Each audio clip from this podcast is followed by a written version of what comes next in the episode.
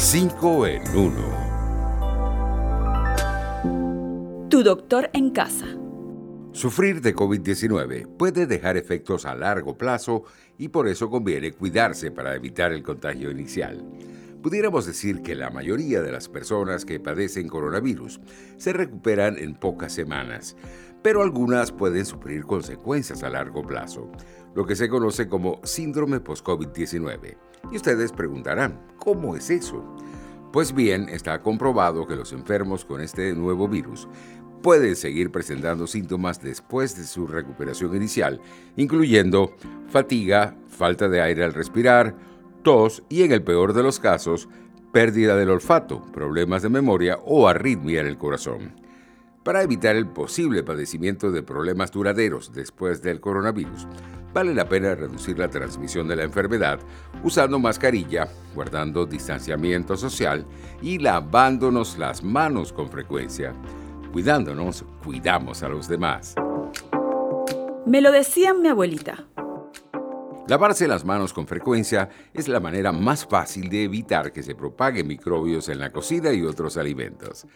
Antes que comenzara la pandemia de coronavirus, asearse las manos con agua y jabón era una de las formas más comunes para combatir los microbios y la transmisión de infecciones de una persona a otra después de tocar superficies que pudieran estar contaminadas.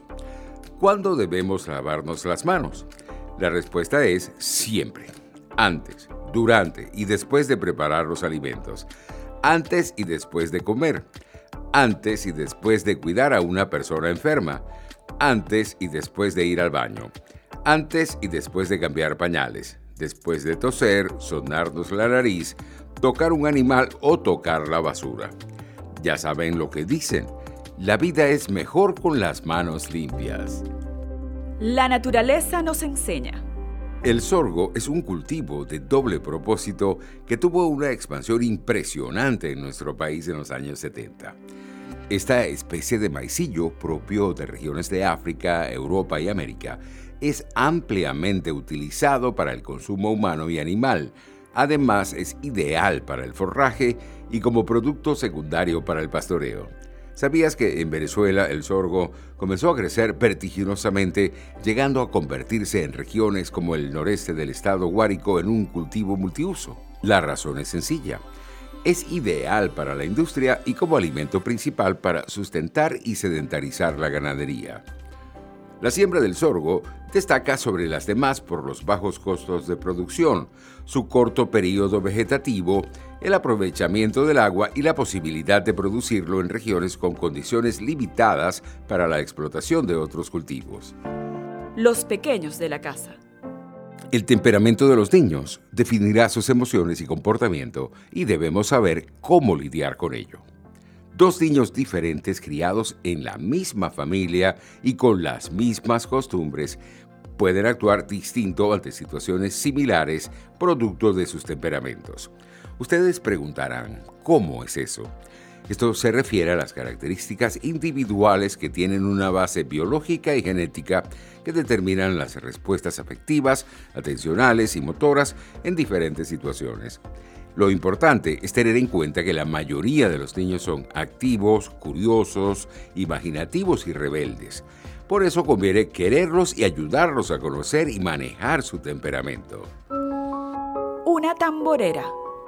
La fiesta de San Benito es una celebración propia del sur del lago de Maracaibo, en los estados Zulia, dedicada al Santo Negro todos los 27 de diciembre.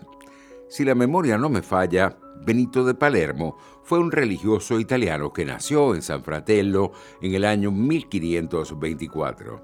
Era hijo de esclavos de origen africano, pero sus amos le otorgaron la libertad en el momento de su nacimiento. ¿Cómo llegó esta devoción a Venezuela?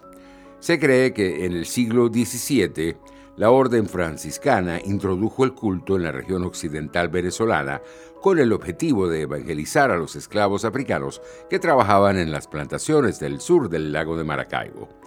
Como dice la famosa gaita zuliana, San Benito se escapó bien temprano de la catedral.